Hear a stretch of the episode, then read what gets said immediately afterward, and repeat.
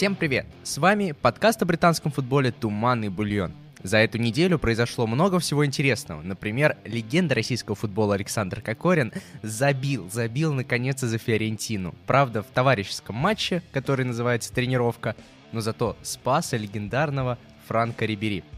Да, нам есть что обсудить, правда, не только в итальянском футболе, но и в английском. Например, Виллиан опять выходил играть за Арсенал.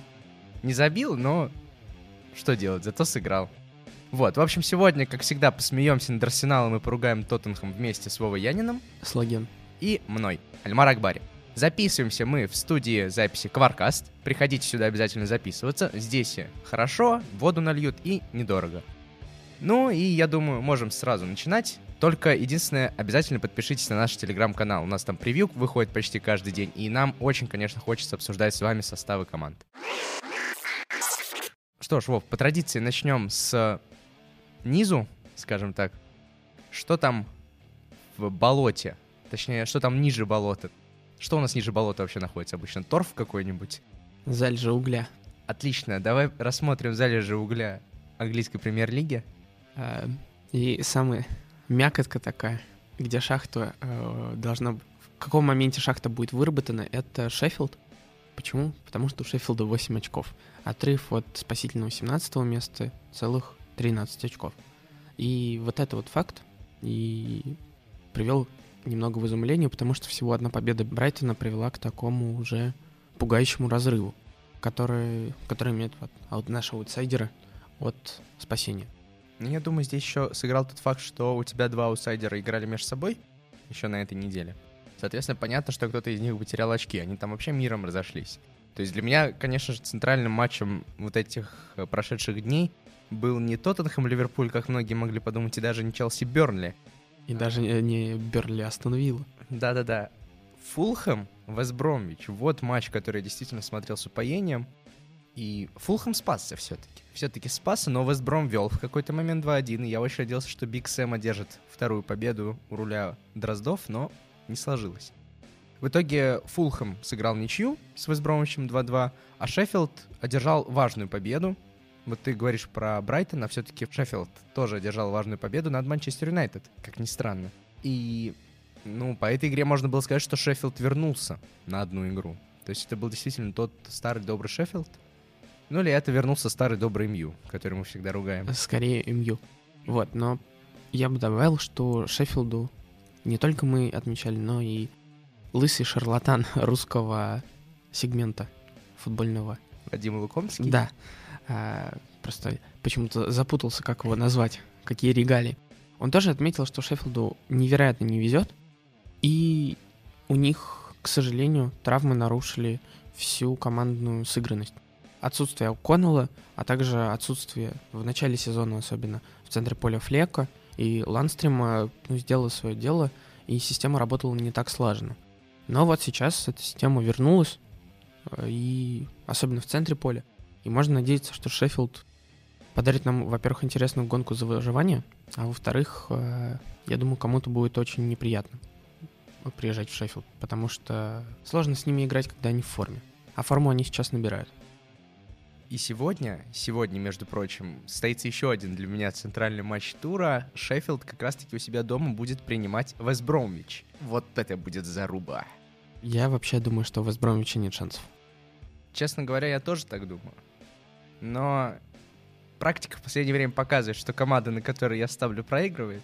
Поэтому я... А если еще вспомнить, что в Вестбром пришел воспитанник Арсенала, Эйнсли Мейтланд Найлз, который своими чудесными ногами хочет спасти Вестбромвич и попасть в сборную Англии на Евро, на евро то вот это, конечно, соревнование социалистическое. Да, ну подытожим, что Шеффилд потихонечку набирает форму, Вестбромвич пока ни туда, ни сюда, Фулхэм все равно стабильно набирает очки. То есть ничья с Брайтоном, ничья с э, Вестбромвичем, тем не менее, два очка. Да, и у них, как ты отмечал, э, когда мы готовились к подкасту, матч в запасе. Да, у них матч в запасе. Тем не менее, все равно у этих трех команд очень большой отрыв от спасительного 17 места, что все-таки уже немножечко напрягает. Конечно, конечно, если мы посмотрим действительно на 17-ю строчку, где находится Брайтон, то до нее будет доползти уже не так просто, потому что команда Грэма Поттера, которую мы ругаем за открытый футбол, за то, что аутсайдер, середняк, вообще команда второго класса не должна так играть, она должна сидеть в обороне, не пропускать три матча подряд.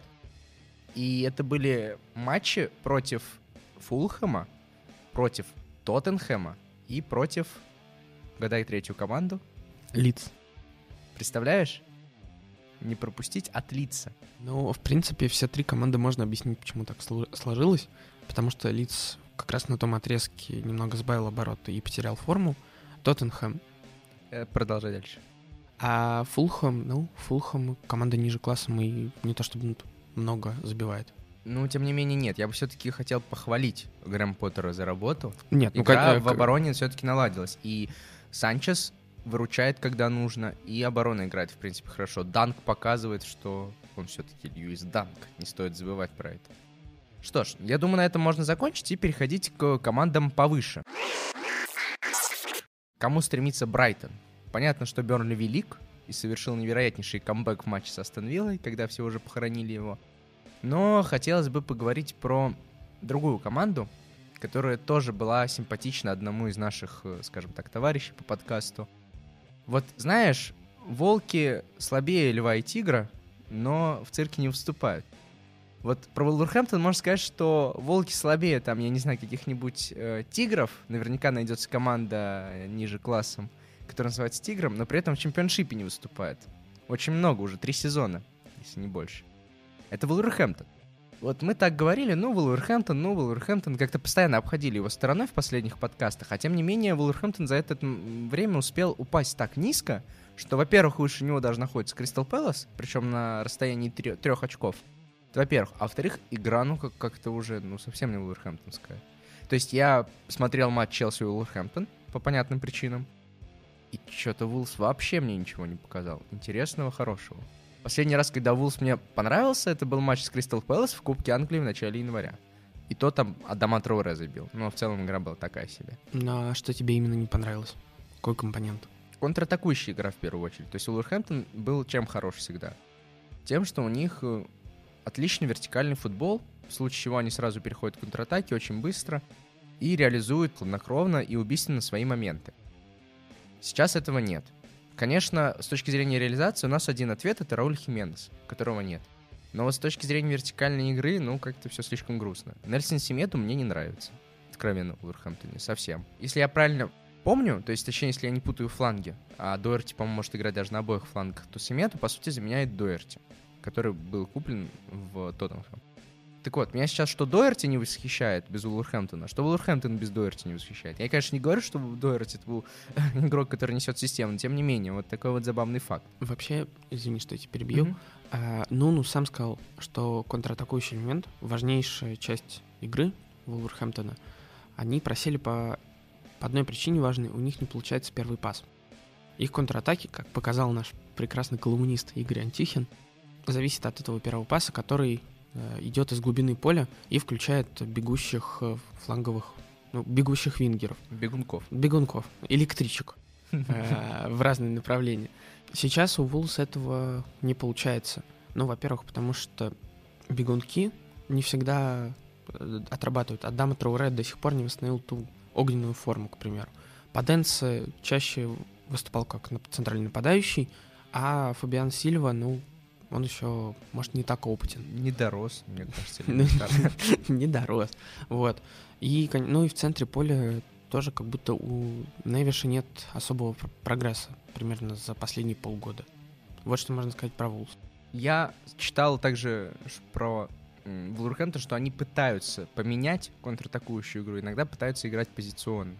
Но мне кажется, что вот сейчас они попались на том, что Нуну пытается перестроить команду и понял, что она не перестраивается. Вот мы это могли заметить по Манчестер Юнайтед в первых турах, когда Сульшер пытался построить позиционную игру, а потом понял, а, без разницы. Да, и так сойдет, и контратакующий Мью сразу заиграл прекрасно. То есть, причем уже на фоне контратака Мью пытался строить позиционку. А тут Нуну попытался, видимо, перестроить игру, и у него это не очень хорошо получилось.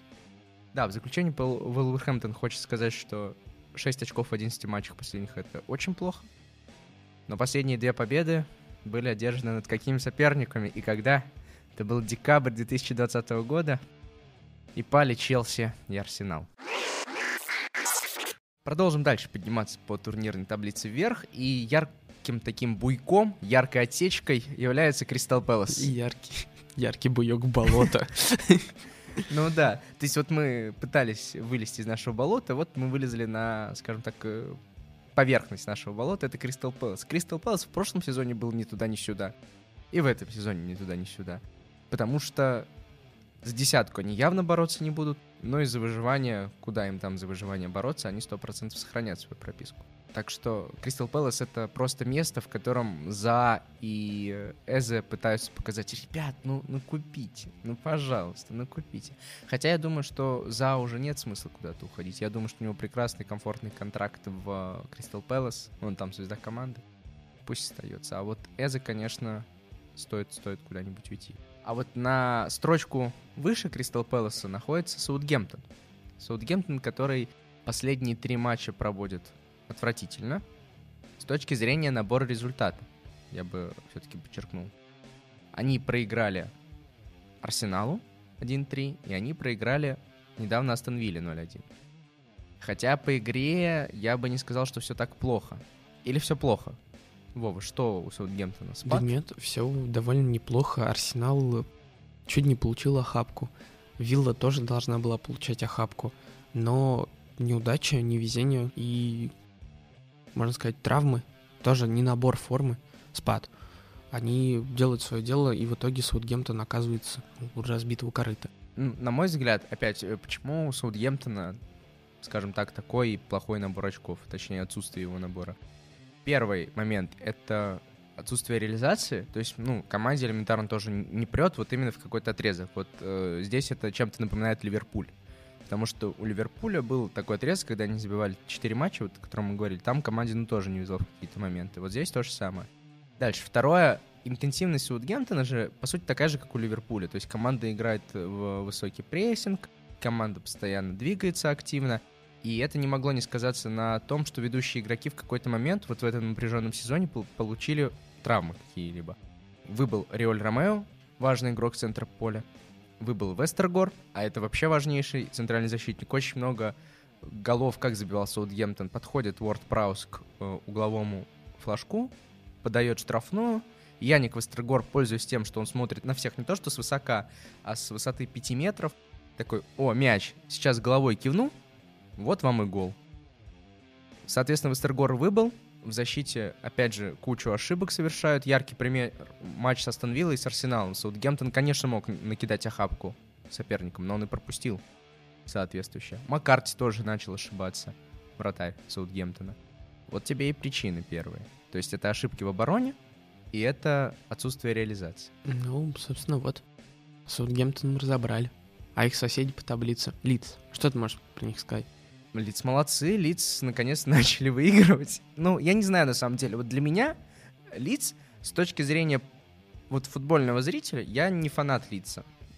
И, честно говоря, мне кажется, что Лиц сейчас находится плюс-минус на том месте, которое они заслуживали. То есть, когда Лиц только выбирался из чемпионшипа, было понятно, что они за выживание не будут бороться. Но Марсело Биелса действительно классный тренер система не может проиграть, ну, на данный момент хотя бы. У него есть футболисты, которые готовы реализовывать идеи его системы. Поэтому мне просто интересно наблюдать за тем, как Лиц пропускает, Лиц забивает. Лицу сейчас попался на этой неделе Лестер без Варди. Они с ним уверенно разобрались, даже несмотря на то, что пропустили первыми. Я думаю, что Лиц так и останется где-то вот на уровне 8-12 места, вот где-то туда вверх-вниз будет прыгать, и мне вот нечего сказать по Лицу. Ну, играют катают мяч. Что еще можно сказать? Ну да, в принципе, справедливо. Ну, извините, болельщики лица. Я думаю, что есть таковые среди наших слушателей, но вот мне просто приятно наблюдать за лицом. Приятный, хороший футбол. Я не думаю, что у лица стоит вообще какая-то задача с точки зрения набора очков, с точки зрения каких-то еврокубковых амбиций. Не в этом сезоне. Безусловно, лиц в перспективе должен бороться там за что-то, потому что игроков потихонечку покупают, но первый сезон 100% адаптационный. Понятно, что это не Вулверхэмптон, который первый же сезон начал бороться за Еврокубки, это скорее исключение, нежели правило. Поэтому, я думаю, можно двигаться еще дальше. Ура! Настал тот момент, когда будет моя прекрасная, любимая команда, за которой я слежу с 2000... Ну, не знаю, с какого года. Будем считать, что с 2008 которая последний раз выигрывала Еврокубковый трофей очень давно, хотя совсем недавно имела прекрасный шанс, потому что играла в финале Лиги Европы против команды с э, тренером-бестрофейником.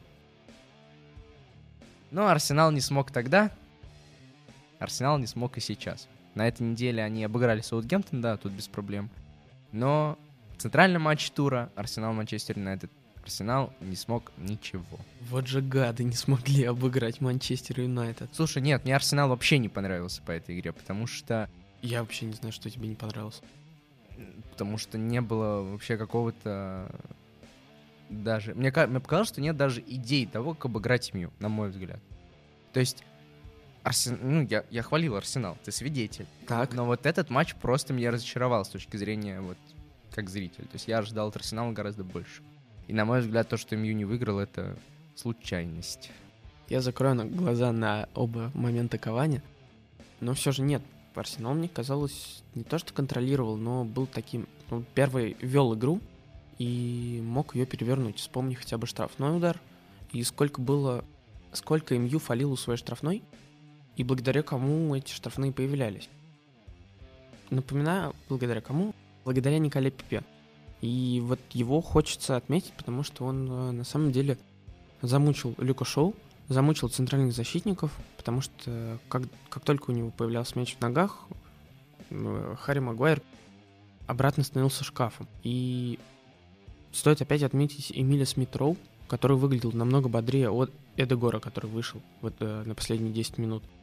И, ну и связка э, партии Джака. Как оказывается, гранит Джака... Умеет играть в Да, футбол. умеет играть в футбол. Поэтому, не знаю, у Арсенала были неплохие моменты, он хорошо контролировал игру, но вот в обороне, конечно, да, там есть вопросы. И, в принципе вот по матчу мне как раз-таки меньше вопросов к Арсеналу, чем к МЮ. Потому что у МЮ ну, видно, что Бруно зависимость и зависимость от чужих ошибок. Потому что других э, вариантов развития у команды я не вижу. Поправь меня, если я не прав. Я думаю, что здесь скорее речь о том, что сейчас Мью просто как-то сбавил. То есть поражение от Шеффилда совсем не нужно, ударило явно. Сейчас вот это ничья с Арсеналом. Команда находится в таком психологическом нокдауне, если можно сказать. Потому что все-таки проиграть Шеффилду действительно очень сильно. Вот. А на фоне разговоров о том, что вот это первый состав МЮ, который может побороться за чемпионство, я все еще сторонник того, что психология очень много всего решает, и я буду говорить еще об этом, когда мы вернемся к Тоттенхэму. Вот, например. Но тем не менее, мне кажется, что есть вариативность все-таки у МЮ. Просто в этом матче мы ее не увидели. Ну, скажем, мы не увидели ее в, во всей красе, которая может быть. Но еще раз, команда может использовать чужие ошибки? Да, может использовать у них для этого есть классные игроки на чужой половине поля. Ну, как минимум, если мы посмотрим на все топ-команды в этом сезоне, все топ-команды ошибаются. Потому что, ну, сезон такой. Соответственно, это на самом деле очень важный инструмент, если ты используешь ошибки. Потом, есть один Санковань. И есть фланговые игроки, которые, у которых есть хороший пас. Соответственно, хорошая фланговая подача. Соответственно, если Кавани еще, скажем так, пару матчей да наберет свою форму, то все это Эль, Мастадо, Эль Матадор. Я его не назвал Эль Пистолера. Ты представляешь, наконец-то смог... я смог. Спасибо большое, дорогие слушатели, вы верили в меня. Эль Матадор вернется и начнет класть пачками. Потом, скорее всего, Погба уйдет. Ну, не, не знаю. Мне О, кажется... нет, мой любимый игрок. Нет. Нет, скорее всего, Погба уйдет. В какой-то момент мы это поймем, и если Погба захочет уйти, то он начнет играть еще лучше. ну, потому что ему нужно будет продать себя. Потому что если Погба мертвый, то его никто не захочет покупать. А если он покажет, что, ребята, я умею играть так, как в Ювентусе в далеком 2015-м. Помните, мы до финала Лиги Чемпионов доходили? Вот, я, я, я играл тогда. Вот. Поэтому я думаю, что у МЮ есть. Есть еще порох в пороховницах. Есть скамейка, Поэтому нет. За как за два тура ты изменилась диспозиция? МЮ чемпион, но у них еще есть порох пороховница. Это много говорит о команде Манчестер Юнайтед. Ну, ладно, давай тогда, раз... Ну, в смысле, мораль одна. МЮ на данный момент все-таки Бруно зависимый. Матч с Арсеналом это ярко показал. Давай так. Хорошо, да. Прям, ну, много Бруно зависимый. Я нашел ответ на свой вопрос. Давай буквально на секундочку забежим к соседям из Манчестер, э, из Манчестера. Это Манчестер Сити. Ну, Манчестер Сити просто... Не... Манчестер Сити выиграл все матчи, которые проводил в январе. Ну, для справки. Это каток. Сейчас это каток. То есть вот, вот сейчас Манчестер Сити — это тот Сити, я бы даже сказал, что не времен чемпионского сезона, когда они 100 очков набрали, а прошлого сезона, когда у них отрыв от Манчестер Юнайтед, который пришел вторым, был там 20 очков, 25 очков, что-то в этом духе. То есть это просто смертоубийственная машина. И причем, мне кажется, что ни у Баруси Мехенбладбах нет шансов, ни у команд ВПЛ. Если сейчас опять не сломается кто-нибудь у Манчестер Сити, или же если, ну не знаю, не произойдет опять какой-то спад с невезением, АПЛ в этом году показывает. Это мы только хвалим команду, она начинает падать. Только мы ее ругаем, начинает, наоборот, возрождаться. Вот. Если у Сити что-то такого не произойдет, то у них сейчас 6 очков уже отрыв по потерянным очкам. Вроде да. Да-да-да. Вот. Поэтому, ну, 6 очков это много. Сити отыгрывал 10. Ну, в смысле, вспомнит вот тот сезон, вот теперь вспомнит тот сезон, когда они со 100 очками запомнили, закончили. Вот когда они закончили со 100 очками, они отыграли гандикап в 10 очков. Ну или там что-то вот в этом духе. Был большой отрыв у Ливерпуля, и они этот Ливерпуль сократили. А теперь представь, у них плюс-минус такая же форма появилась, то есть они вот прошли вот этот кризис начала сезона, и, ну, мне кажется, если они такие отрывы отыгрывали, то если отрыв в 6 очков они смогут сохранить. Но не буду загадывать. На мой взгляд, все равно чемпионом станет другая команда, которая проводила другой центральный матч на этой неделе. Это Тоттенхэм принимал на своем стадионе Ливерпуль. Я верил, что Тоттенхэм вообще станет чемпионом в этом сезоне, но... Но давай поговорим сначала быстренько о матче. Что хочешь сказать? Хочешь сказать, что, во-первых, меня очень удивил момент, вот мы даже спорили с одним моим товарищем, вот помнишь гол э, Хейберга? Да. Восемь человек Ливерпуля в этот момент были в штрафной. Насколько же Ливерпуль вжался в этот момент? Испугались Жозе. Испугали... Там реально был очень страшный Жозе. Вот веришь, нет? Когда э, Ливерпуль забил второй, там показали картинка Жозе Мауриньо, там у него было такое лицо, что вот честно, я готов был встать с кровати, просто, я не знаю, допрыгнуть до стадиона Тоттенхэма, отобрать мяч у, не знаю, у кого, у Люриса и сказать, Люрис, так, стой, я сейчас один добегу. Короче, побежать просто размахивая локтями, раскидать всех игроков Ливерпуля и просто занести мяч в сетку, потому что вот взгляд Жозе говорил, ну вы твари, где голы? Вот, и мне кажется, Хейберг забил только потому, что вот появился вот этот дух Мауриньо того времени Интера — Потому что, ну, удар фантастический. Мне кажется, просто никто не знал, что Хейберг так бить умеет, поэтому его не крыл в том числе. А он ударил, так ударил. Это как... Э, мне сразу же напомнил гол Винсента Компани. Вот. Собственно, это единственное положительное, что было в Тоттенхэме в том матче. Ну, за исключением еще первых 15 минут. Я... я... А, на Дембеле. Ну, не знаю, я считаю, что на Дембеле... Э, теперь у меня ожидания на Дембеле выше. То есть это все-таки человек, который, у которого индивидуальная техника очень высокая, поэтому все-таки какой-то момент хочет, чтобы он брал игру на себя и доводил дело до конца, а такой Харри Кейн, особенно вот сейчас в отсутствии Харри Кейна. Вот, ну ладно, давай вот сейчас в концовке что хочешь сказать. Если Тоттенхэм забил бы на третьей минуте, игра пошла по-другому, но в истории они терпят слагательных наклонений, все дела, поэтому Тоттенхэм проиграл абсолютно заслуженно, тут без вариантов, и Жузе особо тоже говорить было нечего.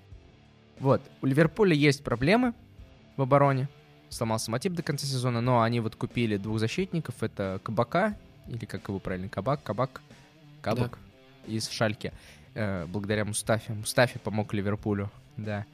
И подписали Бена Дэвиса из Престона. Сразу двух центрбеков решили, чтобы наверняка. Вот сейчас посмотрим, потому что, мне кажется, в какой-то момент, вот в начале, как пока только будет сыгрываться оборона, мы увидим тот старый добрый Ливерпуль, который э, вы нам забьете сколько сможете, а мы вам сколько захотим. То есть команда будет пропускать мячей по два, но при этом будет забивать мячей 5. Хотя здесь есть еще фактор Алисона, может Алисон будет тащить мертвый мячи. Ну, посмотрим. В общем, Ливерпуль вышел из этого кризиса, как ты нам и обещал. Вот, и сейчас я думаю, что он устремится в погоню за Мансейси, но, честно, мое мнение, что не догонит. Даже если выиграют точный матч? Да, конечно, там отрыв большой. Давай и все-таки про Тоттенхэм. Вот я сейчас хочу такой большой монолог устроить. В начале сезона я говорил, что Тоттенхэм возьмет чемпионство. Я и сейчас так считаю. Хотя, вот я не знаю, уже тяжело верить, если честно, но я продолжаю верить. И у этого были причины. И это не слепая вера во второй сезон Жозе Мауриню. Давай вообще-то, формально говоря, это не второй сезон. Потому что прошлый сезон же был только наполовину. Поэтому это не первый, да, Это сезон? первый сезон Мауриню, да. Вот. Просто, во-первых, во-первых, э, на Тоттенхэм действительно не оказывалось никакого давления, и это была темная лошадка. А команде э, зачастую проще побеждать, когда она темная лошадка. Во-вторых, у Тоттенхэма действительно хороший состав. Ну вот что бы мы ни говорили, у Тоттенхэма хороший состав. А еще проще забивать, когда у тебя два человека попадают в ворота каждый удар и забивают. Тоже. Не, я про до сезон говорю, еще не в тот момент, когда Сон и А. Кейн показывали там какую-то фантастическую игру. Вот. Потом впереди, впереди была действительно огромная вариативность. Абсолютно. Хочешь выпускай там, не знаю, хочешь играть с быстрыми Моура и Бергвейном в контратакующий футбол. Хочешь там выпускай Дели Али и пытайся играть какую-то позиционную атаку. Хочешь вообще Бейла выпускай там, понадейся на то, что Гаррет Бейл наберет форму. Ну, потренируй его там. Кейн просто фантастика центр поля. У тебя там тоже есть вариант. У тебя есть Сисако, у тебя есть Хёйберг, у тебя есть Лочельс, у тебя есть Ламело, прости господи. У тебя есть Уинкс и так далее. Защита, оборона. У тебя есть Альдервейрельд, который вот сейчас, набрав форму, показывает, что все-таки, куда бы его ни гнобили, как бы его ни ругали, все-таки Тоби это защитник high level а. У тебя есть Родон, который набирает форму, набирает совод. У тебя есть Танганга, про которого уже 100% все забыли. Есть Орье, который показывал феноменальную форму. В общем, везде, в любой линии есть варианты, которые вот при грамотном использовании можно было бы, скажем так, использовать. Ну, как-то плохо я сказал, но тем не менее. И есть Мауриню, который в... Мне э, Мауриньо начал нравиться еще в Интере. То есть я Мауриньо люблю не потому, что он когда-то Челси там к чемпионству привел и вот эту беспроигрышную серию из 87 матчей начал дома. Нет, мне он в Интере еще понравился, потому что команда Мауриньо всегда была командой, которая вот вопреки всему всегда что-то там делала. Интер... Кто-то верил, что Интер тогда ЛЧ возьмет? Да никто не верил. Потому что они Барсу в полуфинале еле-еле прошли. Мауриньо радовался поражению на Камп Ноу. Ну, что вообще такое? Потом, с Реалом, он вообще, вопреки всему, снял проклятие 1-8, то есть вышел в полуфинал наконец-то, тоже с какими-то проблемами со всеми. Маурини всегда был неказистый футбол, то есть, ну, это не футбол, который цепляет своей красотой, это не Гвардиола, не Тухель, не этот, ни Клоп, ни Нагельсман, вообще, ни Гасперини ни разу. Это человек, который показывает, что вот футбол, когда мы говорим о результате, точнее, да, когда мы говорим о результате, в первую очередь результат. Мы говорим о каких-то турнирах, прочих, это борьба. Соответственно, он делал из своих игроков настоящих бойцов. Фашист, Да что нет, нет, ни разу. Но тем не менее, он всегда вот вкладывал в команду характер. У Тоттенхэма сейчас характера нет. Я не стал смотреть статистику, я тебе сейчас объясню. Я не стал смотреть статистику, но у меня есть подозрение, что Тоттенхэм все матчи, в которых он пропускал, последнем отрезке точно, про, которые пропускал он первыми, он проигрывал. То есть команда никогда не отыгрывалась. Если команда пропускает, все, это приговор. Ну, может быть, было... А, с Саутгемптоном они точно отыгрывались в этом сезоне. В самом начале, когда они 5-1 выиграли. Но, тем не менее, Тоттенхэм не показывает характер. То, что происходило в матче с Брайтоном, то, что происходило в матче с Ливерпулем, это просто кошмар. Никакого характера, ничего. И я не понимаю, почему это происходит в команде Жозе Мауриньо. А у Мью- его был характер? Хороший вопрос. Да, был. Как минимум, если я не ошибаюсь, а мне кажется, я не ошибаюсь, был прям яркий матч, когда Манчестер Сити после первого тайма э, выигрывал 2-0. И во втором тайме Мью отгрузил 3. И Мью сквозь силы проходил по Лиге Европы. То есть он показывал не очень хороший футбол. У него были не очень высокого класса соперники, но он дошел до финала и там уверенно обыграл Аякс, кажется Мгм. Ну да, Якса не обыграли. У него там были действительно футболисты, которые, ну, были в восторге от него. Они есть сейчас и в Тоттенхэме, безусловно. То есть там атмосфера неплохая. Но вот что, что происходит? Почему вот команда Жозе Мауриньо пропускает на последних минутах? Это тоже причина концент- потери концентрации. Почему она не отыгрывается? В матче с Брайтоном просто сущий кошмар произошел. Команда вообще ничего не показала. Я смотрю и думаю, блин, что это за команда? Мауриню не может как-то тактически как-то удивить. У него были некоторые тактические задумки в этом сезоне, но он не удивляет больше. У него такое чувство, что вот в обороне, чтобы все было хорошо, ему нужен там Регелон, потому что Дэвис это кошмар. Вот сейчас, вот в данной конкретной форме, Дэвис на фланге и Доерти на фланге это сущий кошмар. Ему нужен Регелон и Орье. С Орье он поругался, судя по слухам, после последнего матча там с Ливерпулем, когда в первом тайме, после первого тайма поменял, Ламелу выпустил. Ламела вообще что-то ничего не может, блин, куда его выпускать? И вот Регелон травмировался. Потом, в центре поля у него всегда был один Джокер, о котором мы тоже говорили в подкасте. То есть, когда, если Маурини нужно изменить игру, он выпускает кого? Ло Чельсу. Ло Чельсу сейчас травмирован. Травмировался Харри Кейн, все, спереди вообще никакой игры нет. Абсолютно никакой. Даже вот эти кроссы в штрафную не работают. До Сона мяч просто не доходит. Сон опускается за ним, он не может его продвинуть далеко. Слава богу, Кейн ненадолго вывел. То есть там травма обеих, э, обоих голеностопов несколько недель, судя по тому, что пишут общем, мораль в том, что в Тоттенхэме сейчас сущий кошмар. То есть вот если мы говорим о том, что у Ливерпуля был какой-то спад, если мы говорим о том, что у Мью сейчас тоже небольшой спад конкретно, то в Тоттенхэме просто сейчас ничего нет. И это очень странно. Потому что как-то грустно. А мне очень радостно. Наконец-то день Стоу Тоттерингема можно ожидать в этом сезоне. Давай перейдем к соседям Тоттенхэма. Вот мне кажется, что даже у Лэмпорда было все не так плохо под руководством ну, в смысле, в Челси, как у, тот, как у Мауриню в Тоттенхэме. Ну, потому что, не знаю, я не говорю сейчас про результаты. Результаты у Тоттенхэма более-менее. Я вот сейчас говорю именно про то, что показала команда в последних трех матчах, которые я смотрел. А третий последний матч, это я имею в виду матч Кубка Англии против Уикома, который стоит, идет на последнем месте в чемпионшипе. Там команда тоже была просто отвратительная, и в последние 10 минут они, конечно, что-то смогли. Ну давай про Челси. Пришел Томас Тухель, первый матч против Вулверхэмптона, и я понял, да, я понял, какую цель преследует Тухель. Тухель же ученик, как он сам признается, Папы Гвардиолы. Когда-то давным-давно Пеп Гвардиола пришел в АПЛ и через какое-то время побил рекорд по количеству передач за один матч. Тухель пришел и говорил, так, но первым делом я должен показать Гвардиоле, кто тут хозяин. И в матче с Уолверхэмптоном Челси там больше 800 пасов, кажется, отдал. Вообще сущий кошмар просто. Команда действительно стерильно владела мячом. Маунта не было на поле.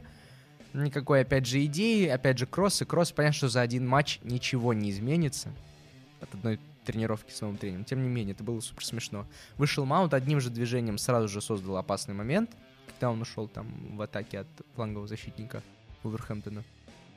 Вот, и второй матч э, решил все-таки выпустить, выпустить э, товарища, значит, на поле Маунта, Тухель. И восхитительно, восхитительно. Маунт сыграл, мне очень понравилось. Но, конечно же, больше всего чему я рад. И когда увидел стартовые составы, я такой, так, я ожидал увидеть, я, честно, я ожидал даже Кабалера увидеть в старте. Я ожидал увидеть, что Пиазон вернулся, с, там, подписал новый контракт с Челси, вернулся там, куда он в Бенфику, кажется, ушел. Ну, куда-то в Португалию он ушел, в общем в Брагу. В общем, что Пиазон вернулся, подписал контракт и вышел в старте. Я ожидал, что, может, Галлахера вернут из Вестбромича и выпустят. Вот кого я точно не ожидал, так это Маркоса Алонса. Это было просто последним вариантом. Тухель, мне кажется, его знаешь, как выпустил? Он такой, так, ну, блин, что-то Чилл заигрался, надо ему какую-то конкуренцию составить. Что у меня там есть? Uh, do you speak English? English, yeah, English. А, а Алонсо. А, Алонсо! Ты играл с Конте тогда, да? Ты с ним пришел, из Запакостой. Да-да-да. А Запакоста где? Блин, Запакоста нет, ну ладно, выходи тогда ты на поле. И Алонсо вышел на поле. Вот. А в концовке матча у Алонса, как всегда, сдвинуло по фазе. То есть вот Пульш чему дал мяч в штрафной. И Алонсо такой, я нападающий, точно, я же люблю забивать. Принял на грудь. Великолепнейший гол. Нет, без иронии, Алонсо очень красивый гол забил. Но вот то, что... Шизоид. Выпустили из темницы и разразился. Я тебе говорю, это ровно так и происходит. Не знаю, это два матча сложно что-то сказать. Можно сказать только то, что Хацанадо и Маунт действительно несущие для этого Челси пока игроки. Потому что Хацанадой огромное влияние показывает. Больше только Зиеш, я думаю, но Зиеш... Зиеш — это Зиеш. От него как бы не удивительно. Удивительно скорее от Хацанадо и Маунта. Поговорим еще немножко про другую тренерскую команду. Это Эвертон.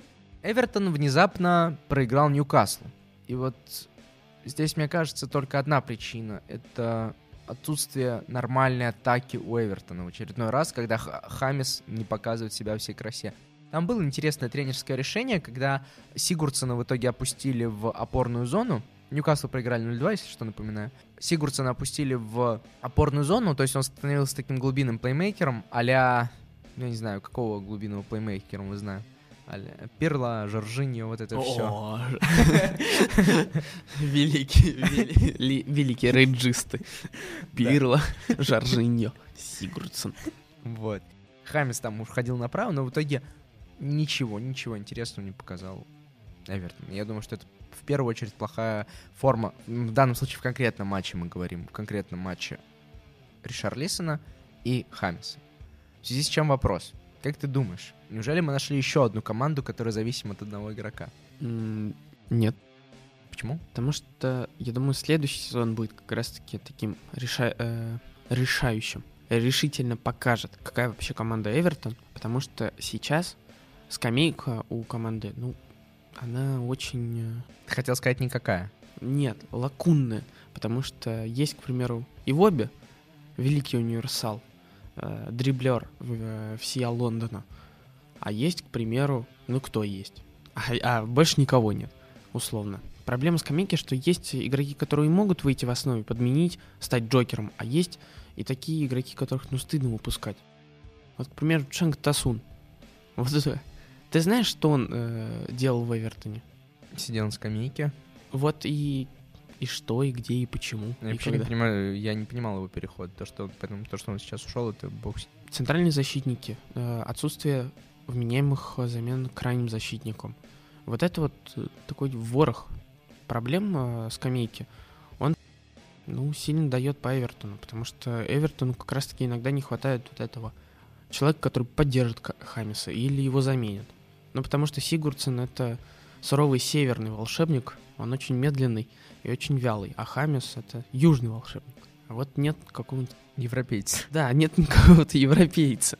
Да нет, если серьезно, ну, такого вот человека, который может создавать моменты из, не... из ничего. Слушай, я думаю, что не, просто не хватает Алана и Дукуре. Ну, Дукуре играл, а вот Алана... Ну, ну да, согласен. К сожалению, Эвертон вы, выписан не из русских, но из гонки за чемпионство, я думаю. Ух ты, как ты громко сказал. Ну, давай так, давай, если что, а, скажем, что это адаптационный сезон Анчелотти. То есть тоже первый сезон Анчелотти. Да, тоже первый полусезон. Да, как и для Маурини сделали отмашку. Ну что ж, наш подкаст близится к концу потихонечку. Про кого еще мы не сказали, Вова? Про команды, которые... Вроде бы они есть в таблице, и мы знаем об их существовании, и вроде они хорошо играют, но чего-то абсолютно конкретного нельзя сказать. Это Лестер, Вестхэм, Астон Вилла. Ну, про Астон Виллу я могу сказать цитату одного моего товарища, который со мной подкаст вместе ведет. «Зализанный очень хорош». Вот. Кажется, это ты автор этой цитаты. Да, а я и не помню. Но согласен с, э, с цитатой. Да, «Зализанный очень хорош». Для тех, кто не понял так же, как и я, с первого раза зализанный, это Джек Грилиш. Вот. То есть Джек Грилиш действительно какой же сезон? Тоже вот игрок одного сезона. Третий, четвертый, пятый. В общем, да, э, Джек Грилиш показывает невероятное влияние на игру, но еще бы кого можно было отметить, это Оли Воткинс. И в последнем матче с Саутгемптоном идея забросов на Воткинса, и он э, игрок, который спускал, опускался чуть ниже и продолжал вот эту как, подачу от Мартинеса, она оправдала себя и показала, что это разрушало прессинг э, Саутгемптона. Ну, то есть по все неплохо, по потерянным она вообще должна быть на пятом месте. Почти. Ну и славно. Ну и славно. Вестхэм проиграл заслуженно Ливерпулю, но там как бы не ожидалось, что они выиграют. То есть Вестхэм идет так, как от него ждут пока. Вот, то есть ни больше, ни меньше. Подписали Лингардинью, вот теперь Вест Хэм попадет точно в Лигу Европы. К сожалению, я не прочитал на Атлетике статью, которая была заглавлена следующим образом. Лингард всю свою карьеру затыкал рты критикам. Он сделает это и в этот раз. Слушай, я тест недавно проходил, э, на спорте был тест, который посвящен там... Вехам при... карьеры. При... Нет, в преддверии матча Арсенал-Манчестер Юнайтед давай напишите товарищей, которые забивали последних 20 матчах Арсенал МЮ. Вот, ну, конечно, меня порадовали такие люди, как э, Робин Ван Перси и Дани Уэлбек, которые забивали и туда, и туда. Неплохо. Но больше всего меня поразило, что там очень много забивал Лингард. То есть Лингард раза четыре, по-моему, встретился минимум. То То есть Лингард, видимо, любил забивать Арсеналу. А я вообще не помню, чтобы он забивал Арсенал. А вот я тоже не помню. Но тем не менее, когда вот я нажал кнопочку Give Up, чтобы мне открылись оставшиеся варианты, там неожиданно появился Лингард. Не, так что Лингардинho за Вестхэм еще вот покажет. Вот он... Тоже Джокер. Да, да я думаю, мой же с ним работал к тому же, поэтому... Знает все сильные стороны Конечно. своего подавана. Конечно. В заключение нашего подкаста давай, как обычно, одного героя и одного антигероя вот уже прошедшей недели, потому что, ну, по турам мы уже свихнемся, э, зрители могут заметить, что мы записываем что-нибудь по турам, потому что по турам как-то слишком сложно записываться. Поэтому по неделям. М, Герой. Я хочу сказать Манчестер Сити, потому что мне очень нравится, как они сейчас играют. Но буду проще и скажу Джек Грилиш. Мгм. Для меня герой недели... Ты украл мою идею сказать, что Пеп Гвардиола. Хорошо, давай я скажу, что Грэм Поттер, потому что Грэм Поттер молодец. Он отвел Брайтон сейчас от зоны вылета на достаточно безопасное расстояние, и даже если сейчас кто-то из Вестбромвича, Шеффилда и Фулхэма спасется, то непонятно, какая команда тогда вылетит. Мгм. Так что герой своего назвал. Ну-ка, кто у тебя антигерой? Хочется опять додосить Манчестер или Тоттенхэм, но это уже слишком часто повторяется, поэтому давай моим антигероем будет Нуну. Ну, ну, Шпириту Санту. Потому что, да, он говорил еще буквально полгода назад, что у нас есть стиль, а сейчас он говорит, что где наш стиль. Потеряли. Самое главное, потеряли. И как-то адаптация к потере Хименеса, ну, пока Её не- нет. Да, ее нет. Хорошо, э, моим антигероем тоже будет португалец, но я, в отличие от тебя, не устал дудосить. Я вообще про Тоттенхэм и половины не высказал того, что я думаю.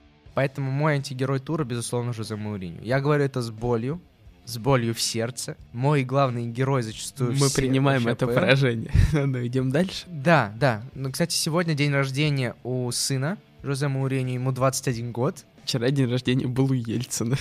Ну вот, самых главных людей планеты поздравили. Можно, в принципе, вообще подкаст заканчивать. Что мы, наверное, сейчас и сделаем. Да, но мой главный антигерой Жозе за то, что Тоттенхэм был абсолютно плохо и не справился в матче с Брайтоном с потерей Кейна. Блин, хотел сказать, что Гард Белл, конечно, потому что когда человек выходит с улыбкой на пятой минуте, ну это вообще, Ну все, ну все, все. Ну, ладно, давай будь Жозе Мауриньо, я на этом остановлюсь, чтобы деда не понесло. На этом мы заканчиваем наш подкаст. Подписывайтесь на наш телеграм-канал, подписывайтесь на наш блог на Спорте, и мы хотим задать вам очередной вопрос, скажем так, вам, дорогие слушатели. А кто ваш антигерой и герой января? Вот январь он уже прошел, и вот мы в продолжении ностальгии о том, что прошло, вот кто ваш герой и антигерой этого месяца? Пишите свои ответы в комментариях, к посту, в Телеграме, на Ютубе, где только сможете найти строчку комментариев. Ну, а с вами сегодня были Вова Янин Слоген. и я, Альмар Акбари.